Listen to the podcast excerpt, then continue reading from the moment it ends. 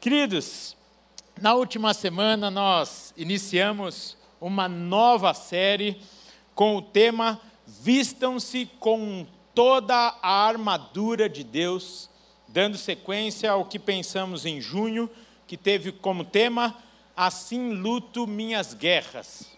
Amém? Estamos conectados aí?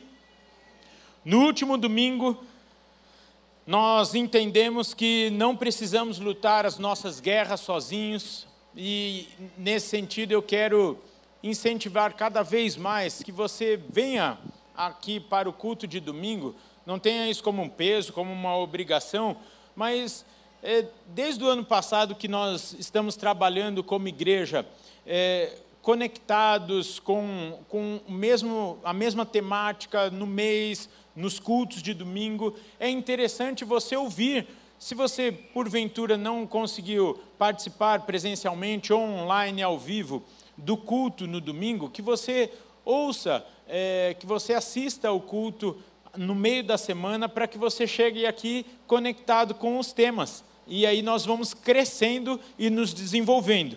Nesse sentido, domingo passado, nós então pensamos: não lute sozinho conectando as duas séries, e por isso, então, é, nós pensamos na beleza que é termos sido inseridos na família de Deus e também termos recebido o Espírito Santo. Pois, de fato, nós estamos em guerra e hoje, então, começaremos a pensar nas características da armadura de Deus para nós. Para isso, então, eu peço a gentileza de abrirem comigo suas Bíblias no texto de Paulo aos Efésios, no capítulo 6. Nós vamos pensar até o versículo 14, que começa a citar esses elementos da armadura de Deus. Mas antes disso, vamos fazer uma pequena e rápida introdução aqui. Efésios 6, de 10 a 20, diz assim o texto da palavra de Deus: Quanto ao mais, sede fortalecidos no Senhor e na força do seu poder, revestivos de toda a armadura de Deus para possederes, para poderes ficar firmes contra as ciladas do diabo. Porque a nossa luta não é contra a carne e o sangue, e sim contra os principados e potestades, contra os dominadores deste mundo tenebroso, contra as forças espirituais do mal nas regiões celestes. Portanto, tomai toda a armadura de Deus, para que possais resistir no dia mal, e depois de terdes vencido tudo, permanecer inabaláveis. Estais, pois, firmes, cingindo-vos com a verdade e vestindo-vos da couraça da justiça. Calçai os pés com a preparação do evangelho da paz, embraçando sempre o escudo da fé, com o qual podereis apagar todos os dardos inflamados do maligno Tomai também o capacete da salvação e a espada do Espírito, que é a palavra de Deus, com toda a oração e súplica, orando em todo o tempo no Espírito e para isso vigiando com toda perseverança e súplica por todos os santos e também por mim para que me seja dada no abrir da minha boca a palavra, para com intrepidez fazer conhecido o ministério do Evangelho, pelo qual sou embaixador em cadeias, para que em Cristo eu seja ousado para falar como me cumpre fazê-lo. Pai, muito obrigado pela tua palavra, por este momento tão precioso de culto ao Senhor, onde de fato estamos aqui para adorá-lo, para dizer do nosso amor, ó Pai, por Ti, para bendizer o Seu nome, prestar o nosso culto racional. E agora te pedimos, ministra ao nosso coração a Tua palavra, de forma individual. Espírito Santo, te dizemos, Tu tens liberdade aqui, Tu és bem-vindo aqui que cada mente e coração esteja cativo à tua voz, à tua palavra ministrada nesta hora. Livra-nos de toda confusão, de todo embaraço, de toda distorção de palavras. Amém, amém e amém. Queridos, quando eu iniciei aqui a minha fala, alguns podem ter dito: ah, não, falar de guerra. Hoje eu estava precisando ouvir mais sobre a paz. E fato é que enfrentamos uma guerra contra a nossa carne, contra o mundo e contra o diabo, sim ou não?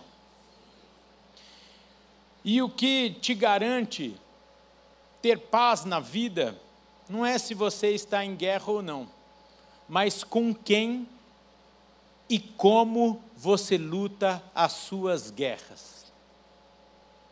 Isso é fundamental entendermos para não andarmos desanimados. Não adianta querer orar para Deus te livrar das guerras. A nossa oração deve ser: Senhor, esteja comigo na minha guerra diária.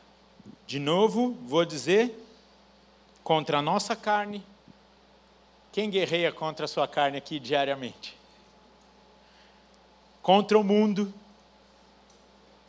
e contra o diabo. Nós não devemos nem ignorar, tampouco menosprezar o nosso inimigo, mas também não devemos temer vivermos amedrontados, encolhidos, mesmo sabendo que ele fica traquinando aí contra nós dia e noite.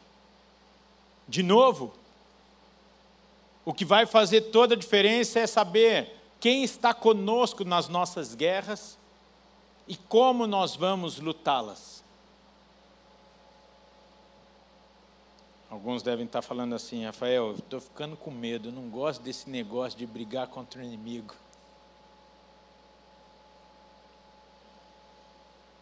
Queridos, eu disse aqui uma vez que eu aprendi algo precioso com uma chefe que eu tive.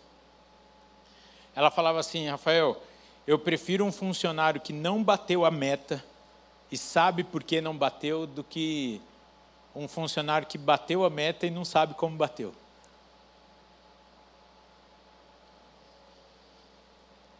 É melhor alguém que não bateu a meta, mas sabe, ó, eu não bati a meta por conta disso, disso, disso, do que alguém que está celebrando que bateu a meta e sei lá. Porque ele está viajando e no mês seguinte, pode ser que ele tome um vareio do mercado.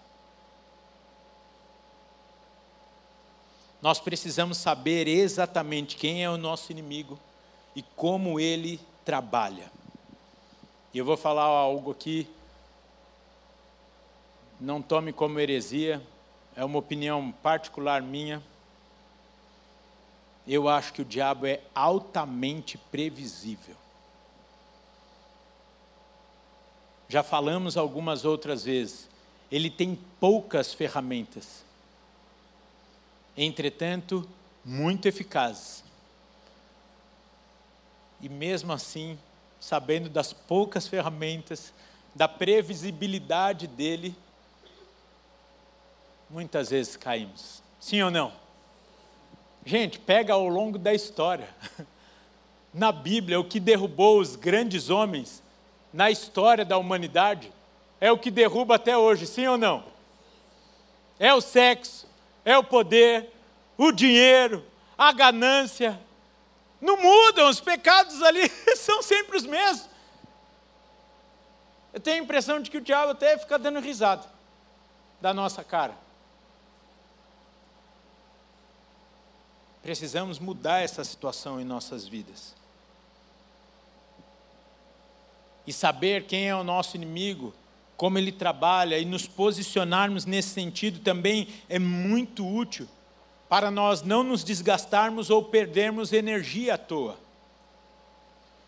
Quando nós ficamos lutando de maneira descoordenada, gastamos a nossa energia e corremos um sério risco de sermos atingidos. Sabe por quê? Porque nós ficamos expostos. Estou resistindo aqui para não passar, pagar um mico aqui. Mas eu queria fazer alguém lutando de forma descoordenada aqui. O que, que você lutava, Edu?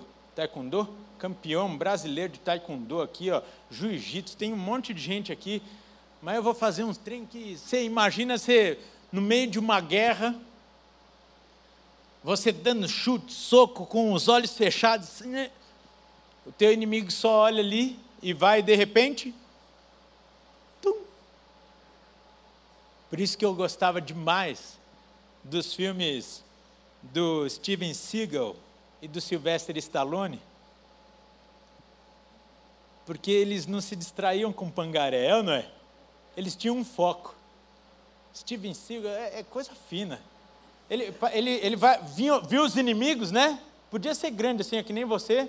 Ele não estava nem aí. Parece que ele pegava só a mão do cara, virava, dava uma cambalhota e ele continuava firme assim.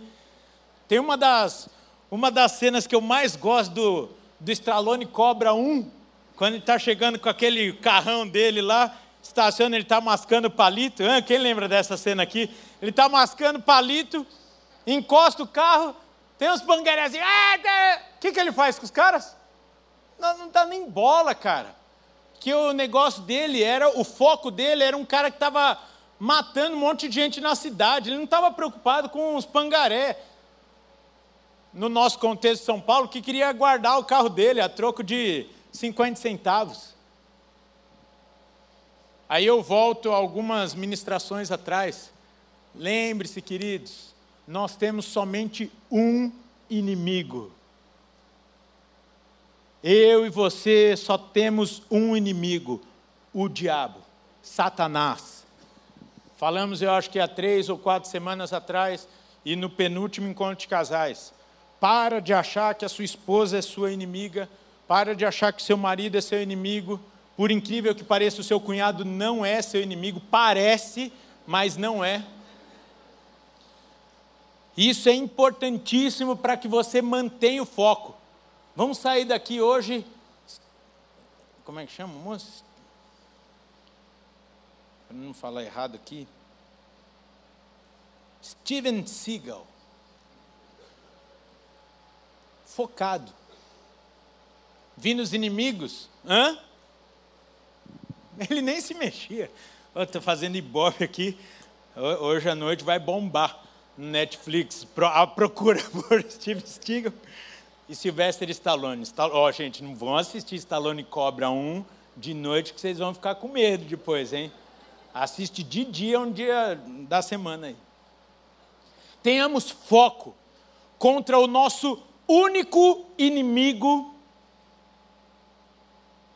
e também isso vai nos ajudar a não perdermos energia ao longo da batalha que é certa.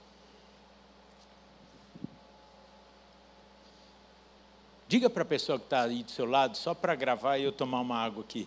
Não lute contra pessoas, lute contra o diabo.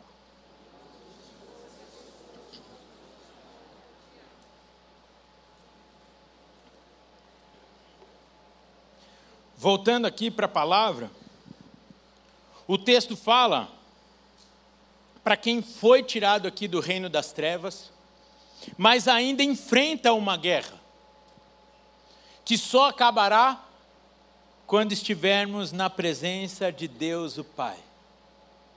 Ou seja, enquanto eu e você estivermos vivos, estamos em guerra. Nesse sentido, neste contexto, e eu não vou expor aqui, mas tem alguns estrategistas aqui das Forças Armadas brasileiras, que somos muito gratos a vocês e me dão aula sobre isso. Mas as ciladas foram feitas para derrubar quem está de pé, não quem já está caído. Por isso que eu vou falando aqui, eu vou lembrando um monte de texto. Diz a palavra de Deus: aquele que está de pé, cuide para que não caia. Interessante que eu estudando aqui para essa mensagem, Eu vi um autor que fala assim: quando você está no campo do inimigo, as ciladas são muito mais leves, porque você já está lá no campo do inimigo. O inimigo quer derrubar você lá no seu campo, porque isso, além de te derrubar, além de te ferir, ainda envergonha e derruba vários outros com você. E é interessantíssimo pensarmos nesse sentido. Por isso, que já que estamos em guerra, estamos numa batalha, precisamos andar atentos, caminharmos atentos, preparados e com as armaduras necessárias, com os instrumentos necessários, os de defesa e os de ataque também. As ciladas preparadas pelo inimigo são confusões na mente, como inverdades, como mentiras, confusões no meio da igreja. Vocês acreditam que tem confusão no meio da igreja?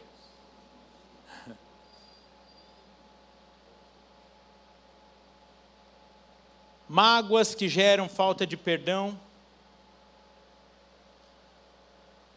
Eu vou falar um trem agora que vocês vão falar, ué, nem entendi ciladas como calmarias nas nossas vidas. Calmaria do inferno diante do pecado e de repente tudo muda. Sabe por quê? Porque nós relaxamos. É o exemplo claro aqui de um felino, quando vai atacar a sua presa, ele não chega rugindo. Como que ele chega? De mansinho. Sabe quando um leão ruge? Ele não ruge quando ele vai atacar. Ele ruge quando ele só quer impressionar. Quando ele vai atacar, ele chega quietinho. Aí é a resposta para muitos crentes que quando estão no pecado, estão na prática do pecado e falam assim: ó, oh, não sei se é tão pecado então, porque está dando tudo certo na minha vida. Não confunda calmaria no meio do pecado com o diabo, com o seu inimigo dormindo. Permaneça atento e firme, mesmo vencendo. Diz o texto aqui, ó, versículo 13, eu vou ler, não precisa abrir. Portanto, tomai toda a armadura de Deus, para que possais resistir no dia mau, e depois de ter desvencido tudo, permanecer inabaláveis. Ou seja, não baixe suas armas. Eu ainda estou nas ciladas do inimigo, tá bem? Para aí chegarmos nas armaduras, na armadura de Deus, nas ferramentas aí que compõem essa armadura. Trazendo de forma bem prática aqui, quem é vendedor? Ô gente, tem vendedor aqui na casa, hein? Dá para montar uma feira só aqui. Vocês vão saber bem o que significa isso? Dia 28, 29, meta batida, dá um glória a Deus aí. Felicidade, dia 30, almoço caro, pago pelo chefe. No dia seguinte, zero, começa tudo de novo. A sua glória acabou. Até você bater a meta de novo no novo mês. Sim ou não? Vamos orar pelos nossos irmãos vendedores aqui. Que dia que é hoje? Dia 9? Ainda está tranquilo, eles ainda estão tão relaxados. O problema é na segunda quinzena. Mas nós precisamos ter essa visão como um empresário, como um vendedor, na nossa jornada cristã. Não relaxe na última semana, porque você já bateu a meta, porque eu vou te falar uma coisa: essa última semana você começa já a semear para colher no outro mês. E vendedor bom é aquele que bate a meta na primeira quinzena e depois só vai semeando, aí entra. Aí por isso que tem vendedor que você fala, não entendo como esse cara tem paz. São anos de trabalho. Eu não é, Moacir? O senhor não dá, nos dá aula sobre isso. Anos de trabalho que aí você vai colhendo, você vai plantando. Tem semente que você lança aqui e vai colher só daqui três, quatro meses. Tem propósito comercial que você lança e vai deixar lá e sem desespero. Sabe por quê? Porque você sabe que tipo de guerra você está lutando, você conhece o seu inimigo, você conhece as promoções até do seu inimigo, e se planeja. Você não entra no mês como um aventureiro no mercado. Você sabe o que, que o seu inimigo tem para vender? Ou quer dizer, o seu concorrente? Seu concorrente tem para vender X, Y, Z. Aí você vai lá, ora, pede para Deus discernimento, monta uma estratégia de negócio e mês a mês, se permanecer firme, sem gastar demais, sem se iludir, porque fez 110 da meta num mês, aí fala, vou, vou tirar uma folga aqui. Tira o pé do acelerador, você vai ver o que, que acontece com a tua meta. Não bate.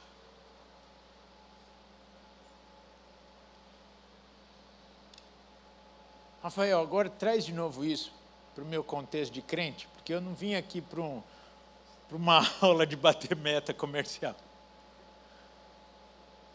Assim é a vida do cristão. Mês a mês temos que bater meta, dia após dia temos que bater a meta.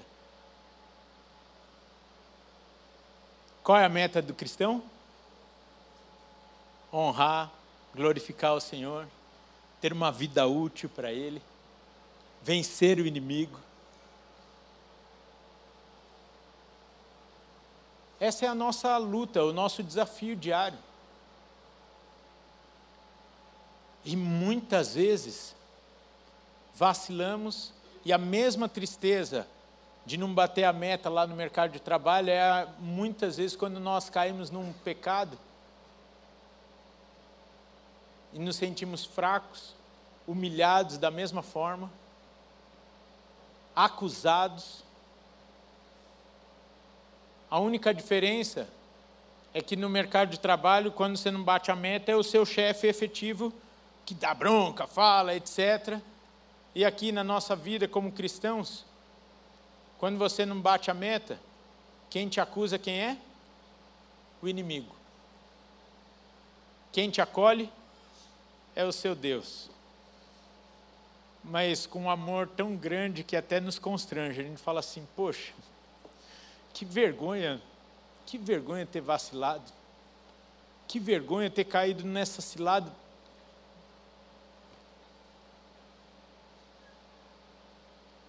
coisas simples, coisas simples na vida cristã, na nossa vida, no dia a dia, e a gente continua caindo. Fofoca.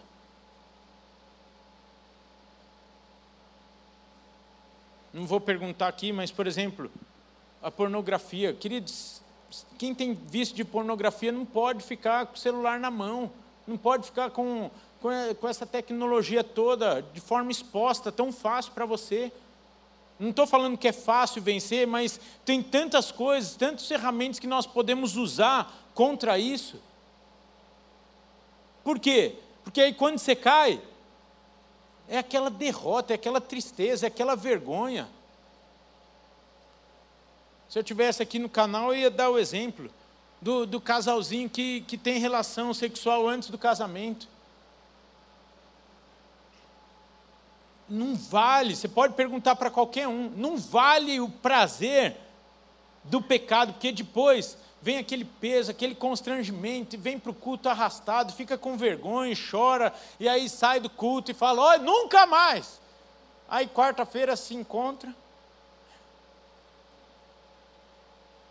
Olha como, olha como é fácil, previsível, sabe que vai encontrar sozinho e mesmo assim vai. Marca no lugar público, namora na praça de alimentação do shopping. Eu tenho certeza que não vai acontecer nada lá no meio da praça de alimentação. Namora na casa do seu líder de célula, do seu discipulador. Não vai acontecer nada, eu te garanto. Eu estou dando um exemplo tão simples E eu tenho certeza que muitos de nós estamos nos identificando de, em, em, em alguma área da nossa vida, porque nós insistimos em cair no erro, sendo que era fácil, é questão de escolha, é questão de posicionamento essa guerra. Eu sei, gente. Ó, oh, minha esposa, uma pitula. Eu sei o que é a tentação. Namorei quatro anos e meio. No segundo, no, no segundo para terceiro ano de namoro, falei para a Fabíola, não vai dar mais para a gente dar beijo de língua. Foi ou não foi? Não, não dava, gente. Eu não sei se você casou com mulher bonita. Eu que casei com mulher bonita, gente, difícil manter a santidade. Não dava para ficar sozinho, senão ia dar ruim. Ia dar ruim. E não valia a pena. Namoramos então mais dois anos, dois anos e pouco, só dando selinho. Mas hoje, em compensação, eu ia falar selo só na carta, nem carta a gente manda mais. É lindo, queridos, nós entendemos que o nosso inimigo já foi vencido de forma definitiva através de Jesus Cristo e sua obra lá na cruz do Calvário. E haverá então um dia que essa guerra se encerrará, mas até lá devemos fazer valer não só dos instrumentos das armas de ataque, mas como falamos há pouco, dos instrumentos de defesa, de proteção, que é a armadura de Deus para nós. E essa armadura não é nada místico, não é nada que você Parece que para alguns é, você acorda desprotegido, aí você ora, faz a oração de Efésios 6, aí sim, opa, agora eu vou. Isso daqui é o estilo de vida do crente. É o que Deus tem para nós, de manhã, tarde e noite, dormindo, acordado. Porque também dormindo, nós estamos guerreando. Nosso Deus é maravilhoso. Ele é cuidadoso, Ele é amoroso. Pois sabendo as batalhas que nós enfrentaríamos, Ele nos deu poder para vencê-las. E que poder é esse? O poder que venceu a morte, o poder que venceu as trevas, o poder que há no nome de Jesus não temos poder nenhum em nós mesmos. E essa é uma consciência que precisamos ter. Não vai na força do seu braço. Não é na força do seu braço que você vai vencer essa guerra. Mas é através do poder que há no nome de Jesus. Através da armadura de Deus. Através daquele que habita em nós estará conosco todos os dias até a consumação dos séculos. Essa consciência é fundamental termos, pois somos mais que vencedores em Cristo Jesus. E aqui está o grande segredo, a grande chave. Se eu fosse um pouco mais pentecostal, eu até diria a chave da vitória com todo respeito aos nossos irmãos mais pentecostais, mas aqui está a chave da vitória para a sua vida. Busque poder do alto. Tem muita gente que fica buscando fugir das batalhas. Não é esse o caminho, queridos. Até porque você não vai conseguir. A sua oração deve ser por busca do poder do alto na sua vida e através da sua vida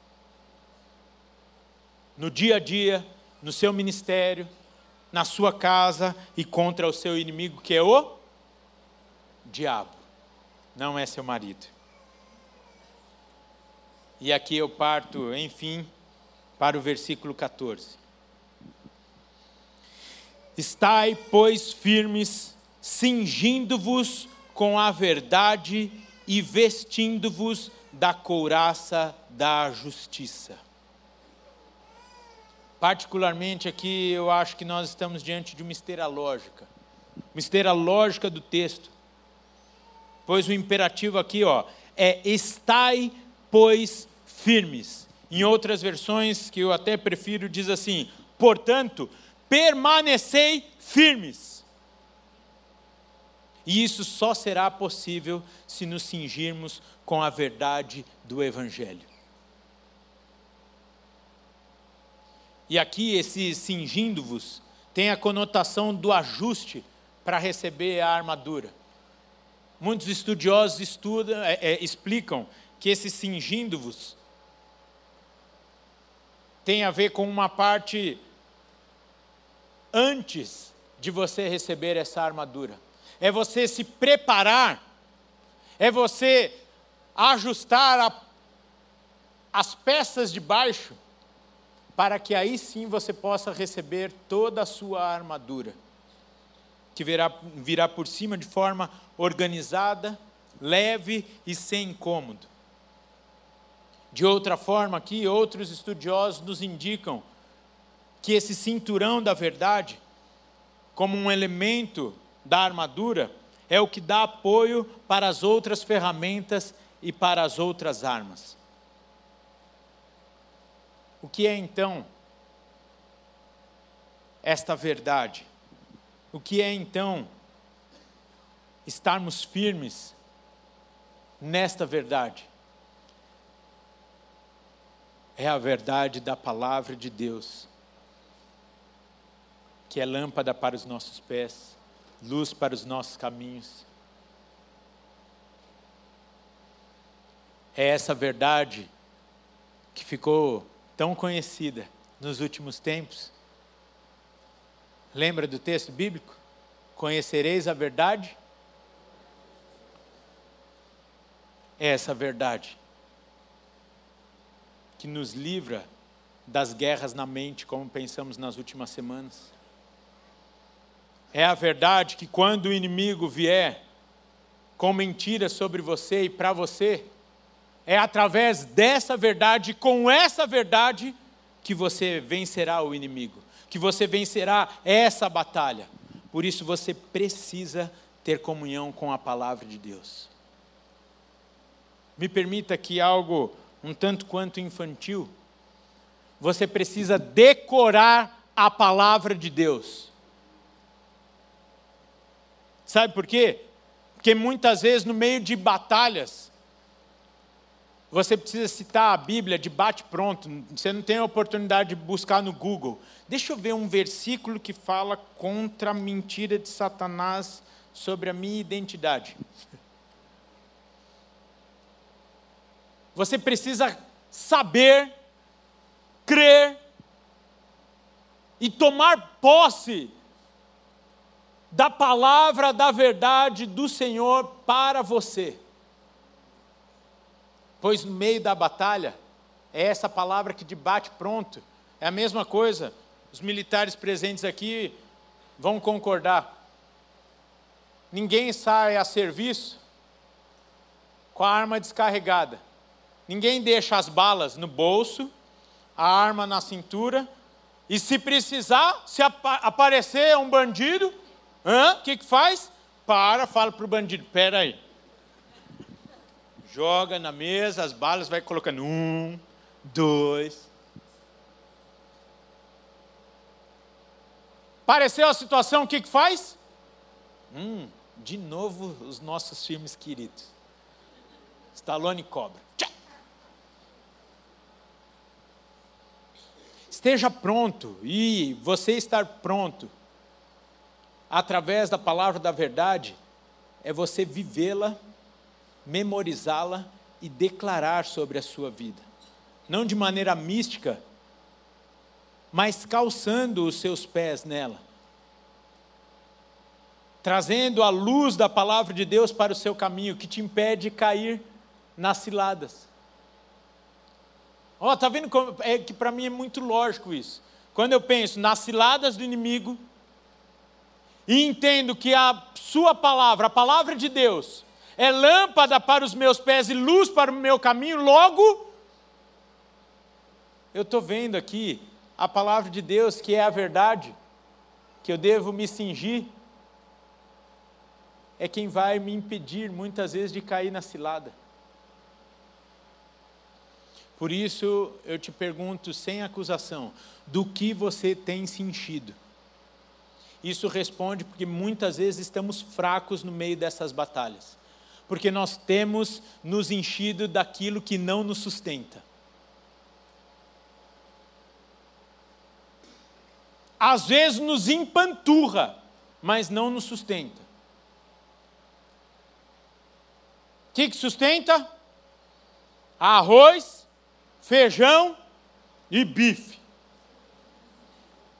Fandangos, sustenta, empanturra, é ou não é? Mas não sustenta.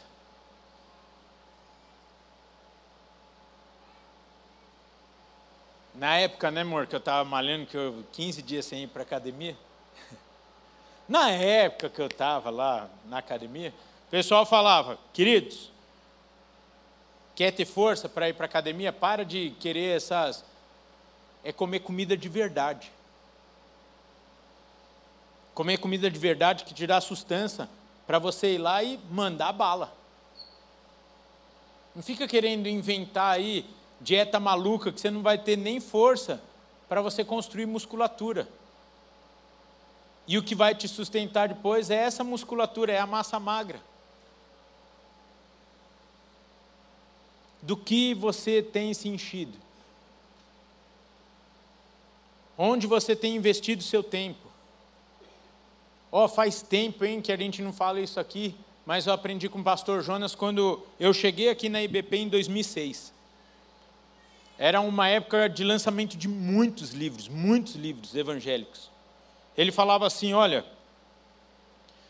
não tem problema nenhum vocês lerem livros, não tem problema nenhum vocês é, é, é, investirem tempo em aprenderem tantas coisas, desde que vocês tenham comunhão com a Bíblia, com a palavra de Deus, que não passa, que não é mentirosa, que não tem nenhuma interpretação humana interessada num momento específico, mas que é o hálito de Deus transcrito a nós. É com esta verdade que você precisa se cingir. Então, nos ajustando aqui de acordo com a palavra de Deus, que nos dá identidade, que nos dá segurança. E alguns teólogos aqui vão estender essa interpretação da verdade a sermos verdadeiros, sinceros, honestos nas coisas que dizemos e fazemos. Percebe aqui então é uma variação do mesmo texto, ainda estamos no versículo 14, cingindo-se da verdade, a verdade que é a palavra de Deus, e também estendendo aqui, cingindo-se da verdade é fugindo da mentira. Das mais corriqueiras até as mais absurdas.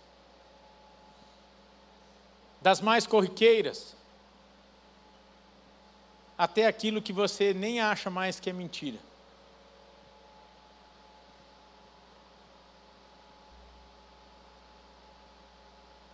Até as mais absurdas, que aí a gente volta para a guerra na mente,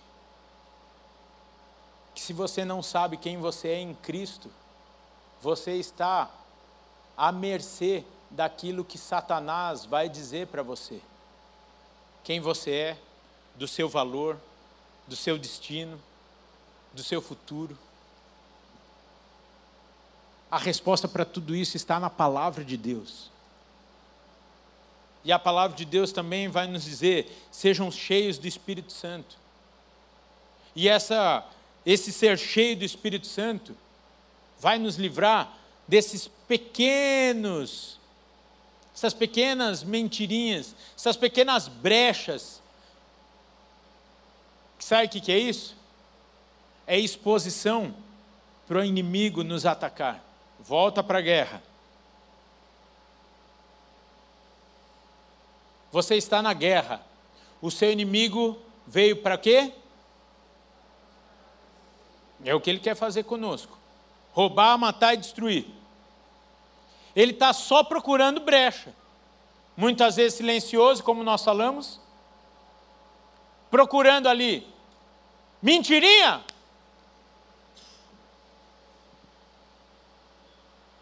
Minha filha não pode nem estar tá aqui nessa ministração. Porque a Aline Barros, lá em 2008, 2010, por aí, lançou um DVD da Dona Mentirinha. A Rafaela tem verdadeiro trauma de mentira por conta daquele DVD. Uma criança de dois, três anos entendeu o que significa a mentira na sua vida. O que acontece no mundo espiritual quando você mente. Quando você mente, da mentirinha, corriqueira, aquela que você acha que é normal Vou voltar aqui para o vendedor, para você bater a meta. Até as mentiras que nós estamos vendo aí hoje sobre a mídia, na, na mídia, melhor dizendo, sobre as pessoas, roubando a identidade. E aí você vai ver, as pessoas não sabem mais discernir o que é mentira e o que é verdade. E posso falar? Enquanto está naqueles, acontecendo isso na, na vida daqueles que não conhecem o Senhor Jesus Cristo, é uma coisa. Agora, o problema que está acontecendo com o povo do livro preto, como era conhecido antigamente, com o povo da Bíblia, com quem tem acesso à verdade, e estamos caindo nas mentiras de Satanás, gente.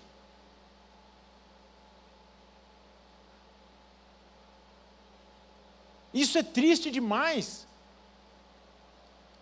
Porque muitas vezes nós estamos vendo pessoas sendo destruídas dentro da igreja. Isso é triste, queridos. Pelas mentiras de Satanás na nossa vida e por não conhecermos a palavra da verdade e não nos vestirmos com ela, não nos ajustarmos a ela, acabamos perecendo. Queridos, santidade está na palavra de Deus e a palavra de Deus é que nos santifica. Nós não conseguiremos viver uma vida de santidade sem a palavra de Deus. Você não desfrutará da vida abundante que falamos tanto no domingo passado distante da palavra de Deus, que é lâmpada para os nossos pés, luz para os nossos caminhos, identidade, cura para nós, poder em nossas vidas. E aí sim, quando esta verdade estiver bem ajustada a nós, quando nós estivermos vivendo esta verdade que é a palavra de Deus, Aí nós vamos então vestirmos a couraça da justiça, que é a parte B do versículo. E o que é a couraça da justiça? Em Isaías 57, 59, 17, Deus faz o uso de sua justiça própria para trazer a salvação. E nesse sentido, o cristão se apropria da justiça de Cristo por meio da fé em seu sacrifício, tornando-se justificado. E aí toma nota, só para a gente ganhar tempo aqui, de dois textos para você ler em casa, Romanos 5.1 e Romanos 8.1. Você vai tomar posse disso daqui. Rafael, o que é ser justificado? Temos advogados aqui? Não, só vendedores. Tem alguém da área aqui? Da... Isso, pronto, maravilha. Não são advogados, mas se formaram, trabalham no fórum, são juízes, promotores, etc. Na, na área da legal aqui, então. Pensei que era um culto de vendedores hoje aqui. O que é ser justificado? Por conta da nossa natureza pecaminosa, nascemos condenados ao inferno. E, ao longo da nossa vida, isso vai se, confirma, vai se confirmando. A nossa ida para o inferno vai se confirmando através das nossas atitudes, das nossas escolhas, etc, etc.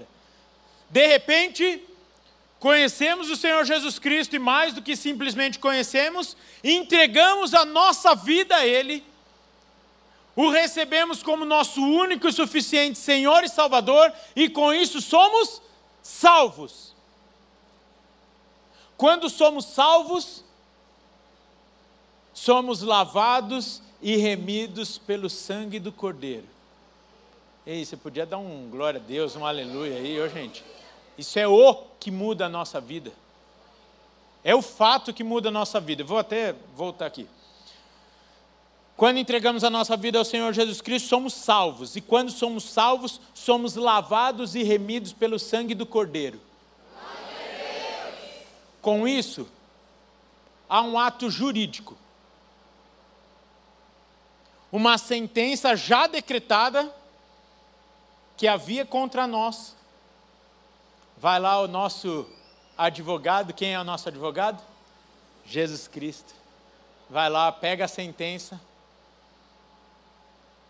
da mão de Satanás, fala daqui. Agora ele, agora ela, é meu, ele é meu, ela é minha.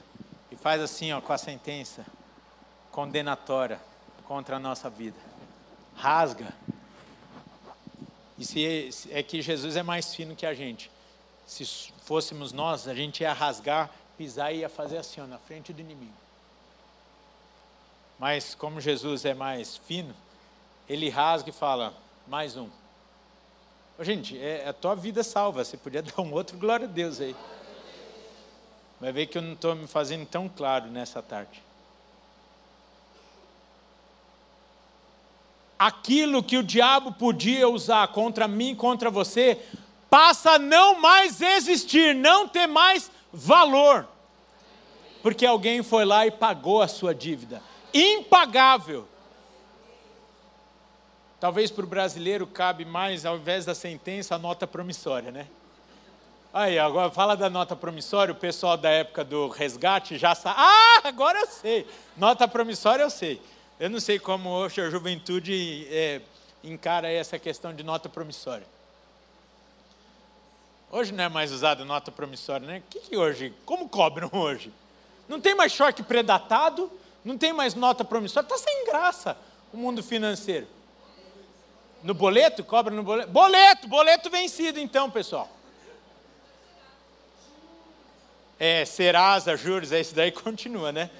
Antes é Antes era lá na, na casa, puxa, quantos irmãos, quantos irmãos eu já vi dando testemunho de chegar com a nota promissória, a última nota promissória de ter comprado carro, o telefone, a casa, e falando, que tá, daí rasgava a nota promissória no culto, ei, glória a Deus.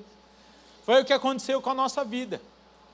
Uma dívida impagável, Jesus Cristo pega a nota promissória, o boleto vencido,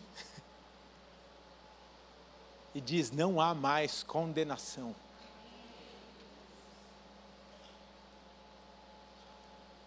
Isso é justo?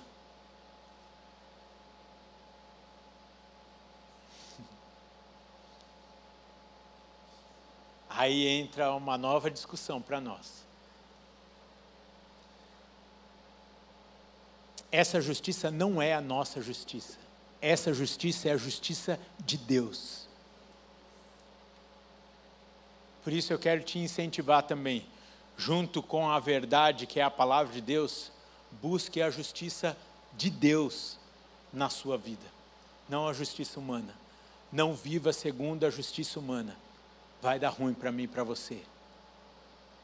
Não julgue o seu irmão pela justiça humana, porque não foi com essa justiça humana que eu e você fomos julgados por Deus. Não trate o seu cônjuge, não trate aquele que você achava que era inimigo, que não é mais, que você sabe que você só tem um inimigo, o diabo, mas não trate até mesmo aquele que te faz mal, lá no mercado de trabalho. Não trate seu vizinho de cima que pisa na sua cabeça às 11 horas da noite. Mudou, nem sei se eles são da nossa igreja. Já pensou se são da nossa igreja? Sexta-feira, os nossos vizinhos de cima estavam ensinando a, a, as sílabas. Ah, meu Deus, para a filha deles. Gente, eu acordei, eu estava com sono, era 11 horas. A menininha gritava, né, amor? A mãe, a mãe falava A, E, I, O, e a menininha gritava Uh! E eu cansado, ontem foi um dia puxado de muitas atividades, eu precisava descansar. Eu falava, não, meu inimigo é o diabo. Meu inimigo não mora no 211. Eu, eu orei contra quê? Senhor, dá uma roquidão para essa menina, ou me dá sono, fecha os meus. Tá, você percebe como é tão prático isso? Quando a gente sabe quem é o nosso inimigo, a gente tem foco. Eu não fiquei com raiva da menininha que está aprendendo a EIOU, gente. Eu sabia que era o inimigo querendo tentar, talvez, me deixar cansado para o dia de ontem, que foi uma bênção, frutífero. Tivemos formatura do Casados para Sempre, de integridade sexual no Radical, mais duas outras meninas. Foi um dia frutífero para a honra e glória do Senhor Jesus Cristo. E eu não, não, não fiquei também achando, olha Deus, olha Deus, olha o diabo usando essa menina de, sei lá, de, três, quatro anos. Eu só falei, Senhor, me dá sono. Eu nem sei se a menina já chegou no ão. Eu só sei que eu descansei ontem deu tudo certo. Tudo isso falando da nossa justiça e da justiça de Deus. Tem uma palavra que eu gosto demais, que é a empatia. A empatia é você se colocar, é a sua capacidade de você se colocar no lugar do outro.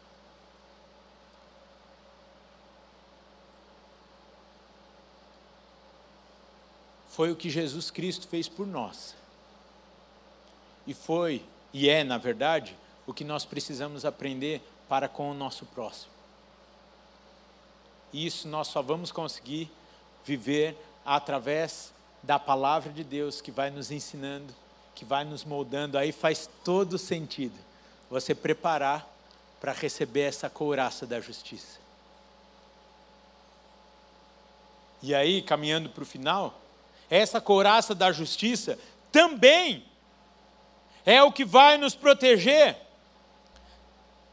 das ciladas do inimigo na nossa própria mente, nas situações, no mundo, e aí a gente vai e volta lá para o começo da nossa, da, da, da nossa conversa aqui. Essa justiça é quando o diabo vai te acusar e você vai falar assim: Eu sei, pequei, mas eu confessei deixei e por isso você não pode mais me acusar. É quando o diabo vai requerer alguma coisa contra você por algo que de fato até nós fizemos. E você vai falar para ele: Diabo, olha lá para a cruz do Calvário, todos os meus pecados foram pregados lá. Hoje eu sou lavado e remido pelo sangue do Cordeiro e você não tem mais nota de dívida contra mim. É a justiça de Deus na nossa vida, não a nossa justiça mais.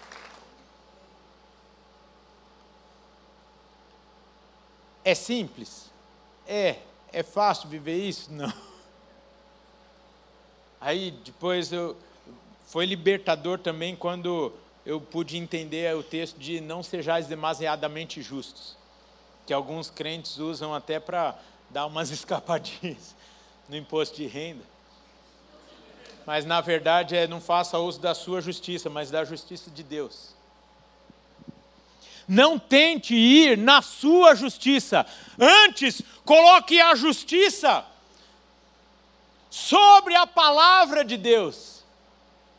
E aí, caminhando para o final mesmo, uma das coisas que me chama é, é, muita atenção é que tudo isso, a verdade, a couraça da justiça, está totalmente ligada à guarda dos nossos órgãos vitais. Olha que coisa linda para nós começarmos a pensar sobre arma, a armadura de Deus.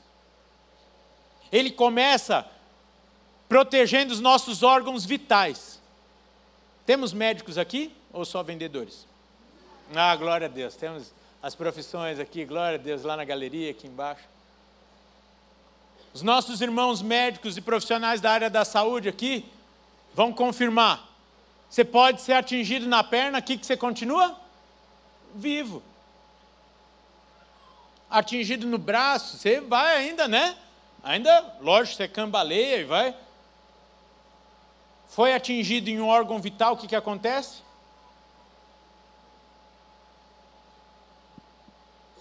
Não quer morrer?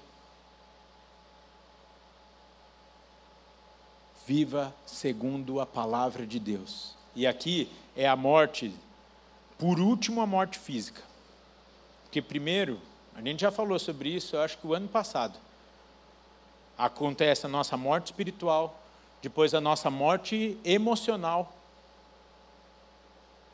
que infelizmente hoje temos visto que tem levado tanto à morte física. Você sabe do que eu estou falando? Fruto de uma morte gerada na mentira. Gente, olha como é lógico. Eu não sei se só para mim é tão lógico assim. É a mentira que nos leva à morte. Por isso que aqui é para nós nos cingirmos da verdade. E a verdade é a palavra de Deus. É o que ele diz para nós. Tantos hoje estão perdidos, confusos. Me, permi me permita aqui usar um termo: loucos porque não conhecem a verdade, ou porque na busca da verdade, há tantas verdades que eles descobrem a confusão da vida, a confusão na mente, a confusão da sua identidade. E piram. Eu e você temos a verdade. A nossa identidade está na palavra de Deus, está na, naquilo que Ele diz para nós.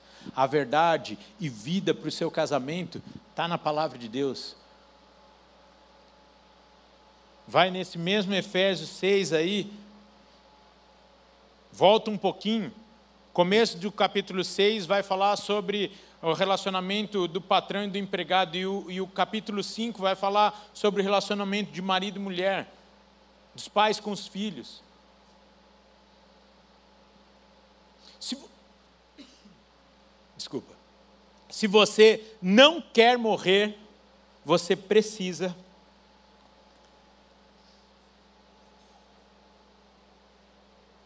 tomar posse desse cinturão da verdade. Colocar sobre a sua vida. Ajustar-se segundo a palavra de Deus Presta atenção nisso.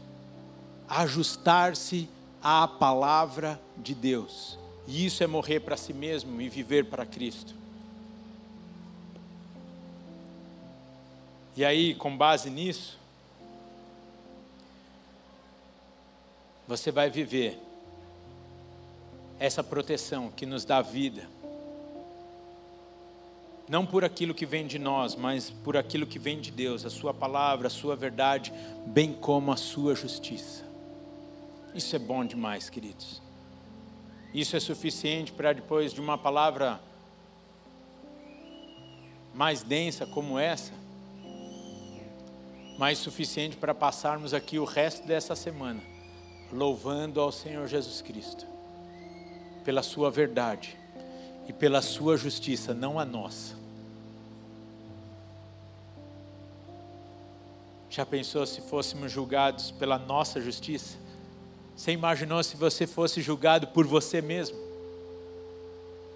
Oh, gente.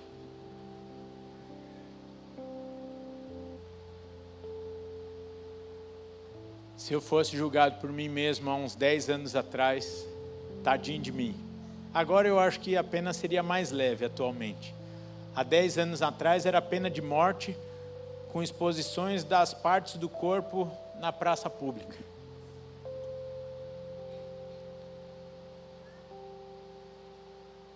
Sempre melhorando, sempre entendendo da graça, da misericórdia, do favor de Deus e da sua justiça. Você pode fechar os seus olhos e começar a agradecer a Deus? Agradecer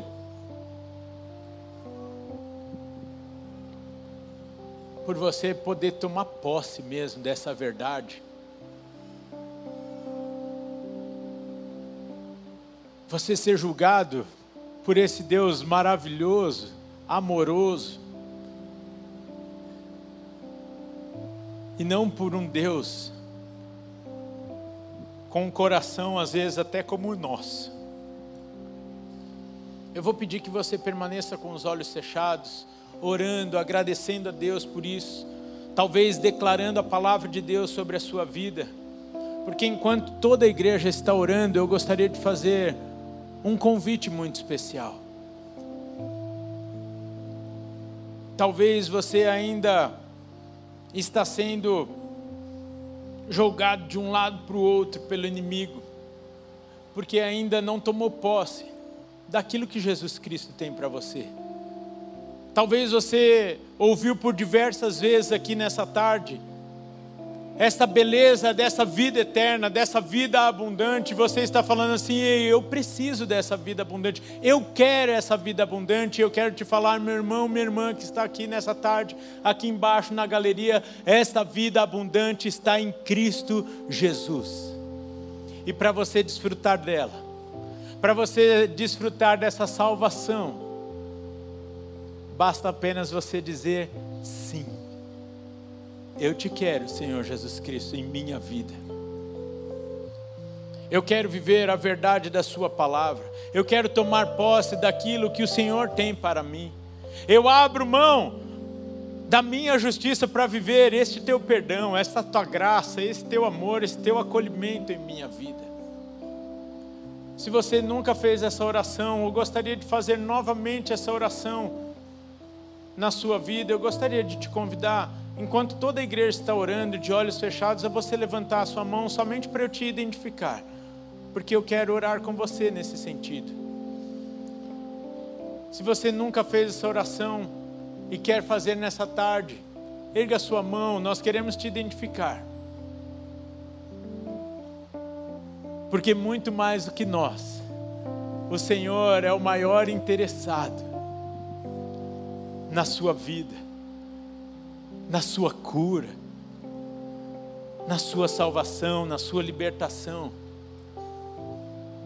Foi para isso que ele foi na cruz do Calvário. Para que eu e você tivéssemos vida, e não qualquer vida, vida em abundância. Não temos ninguém nessa tarde aqui? Amém. Glória a Deus por isso. Glória a Deus, porque cada um de nós, então, já estamos desfrutando dessa verdade, dessa justiça em nossas vidas. E eu quero te convidar então a ficar de pé.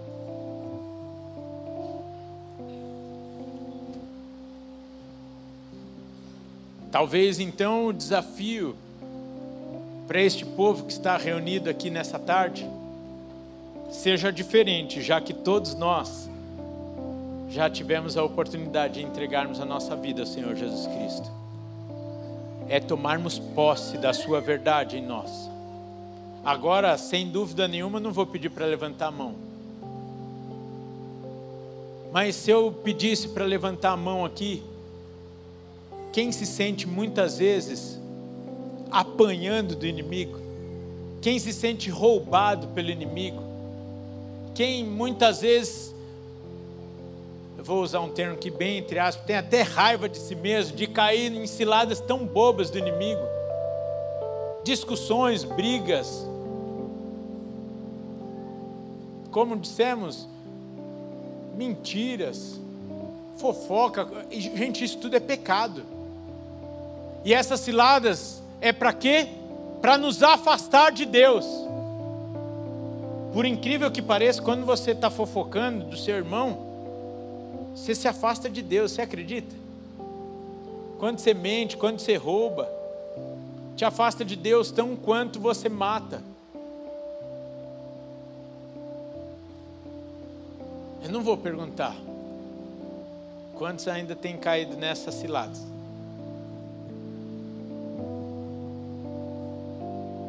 A verdade liberta, né?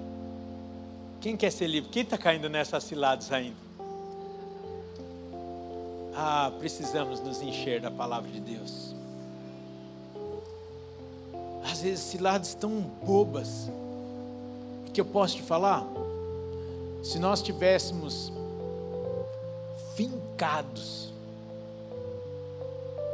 fincados na palavra de Deus, a gente apanhar menos do nosso inimigo. E o problema maior, sabe qual é? Às vezes estão apanhando dos pangaré, não é nem do inimigo.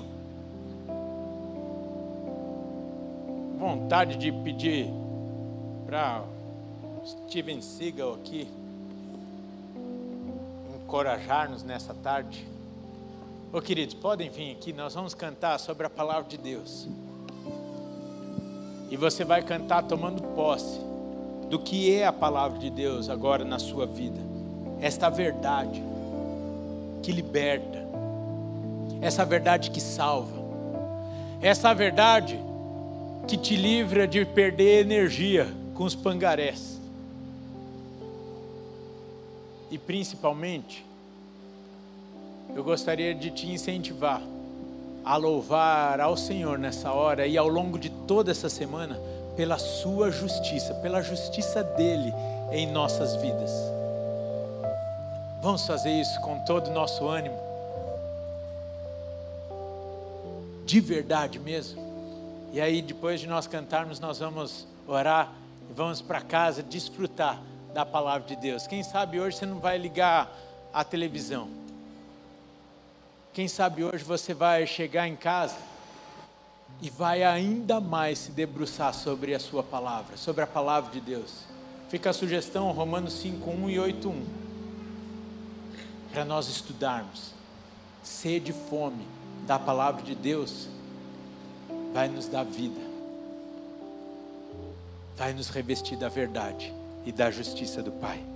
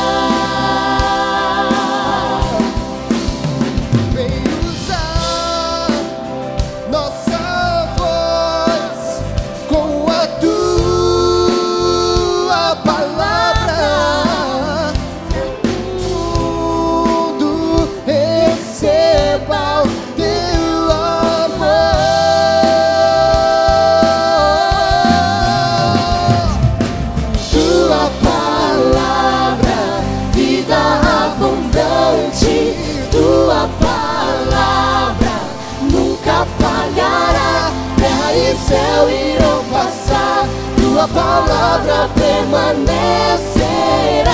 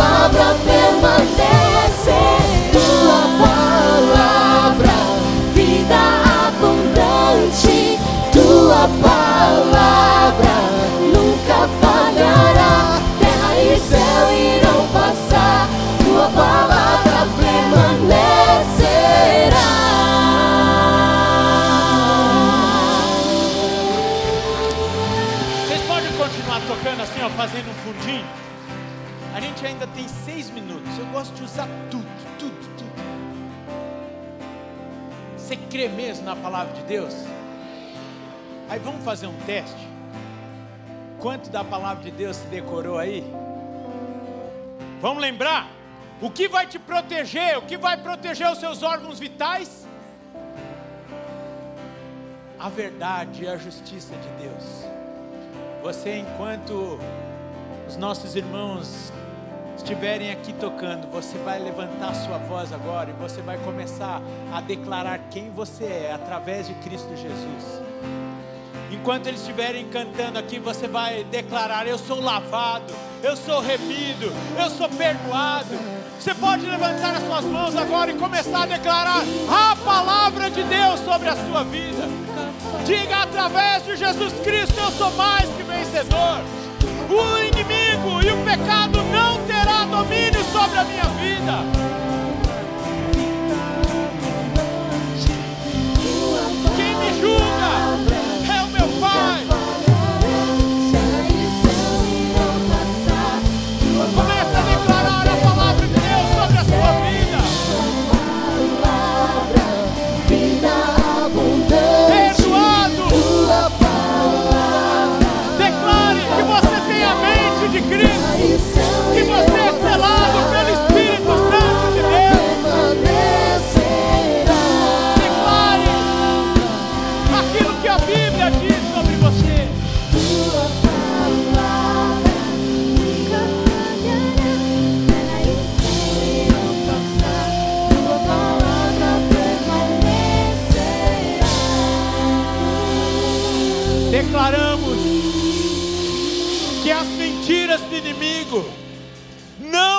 Encontrarão espaço na nossa mente.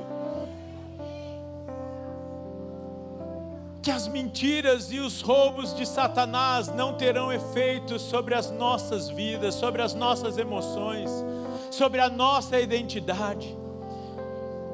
Pai, derrama aqui sobre o seu povo nessa tarde o entendimento sobre a tua palavra como nunca tivemos, ó Pai. Quantos de nós muitas vezes lemos o texto da palavra de Deus e não entendemos, e nós queremos a partir deste dia termos o entendimento e o conhecimento daquilo que o Senhor tem para nós, através de cada letra, através de cada vírgula da Sua palavra, que é verdade e justiça em nossas vidas. Pai, ensina-nos a tomar posse daquilo que o Senhor tem para nós, não que homens, não palavras positivas, não palavras motivacionais, mas aquilo que o Senhor tem para nós. Que é o que de fato vai nos sustentar, que é o que de fato vai nos capacitar a permanecermos firmes. Não fugimos da batalha, mas nessa tarde saímos daqui entendendo que o Senhor está conosco, que o Senhor vai à nossa frente, que ao longo das batalhas dessa semana, a tua verdade, a tua justiça nos protegerá, nos guardará. Pai, traga na mente do seu povo, ao levantar e ao se deitar, a tua palavra, enche-nos, enche as nossas bocas da tua palavra, e que possamos viver tudo aquilo que o Senhor tem para nós, através da tua palavra e através da tua justiça. Amém, amém e amém. Vão na paz do Senhor, queridos. Até sexta-feira, quem vier aqui de Cotuno, quer dizer, é, não, eles estão mais tranquilos. Quem vier aqui para termos esse tempo com o resgate, ou até domingo que vem, então, em nome de Jesus, onde continuaremos com o tema das, da armadura de Deus. Vão na paz, Senhor, em nome de Jesus.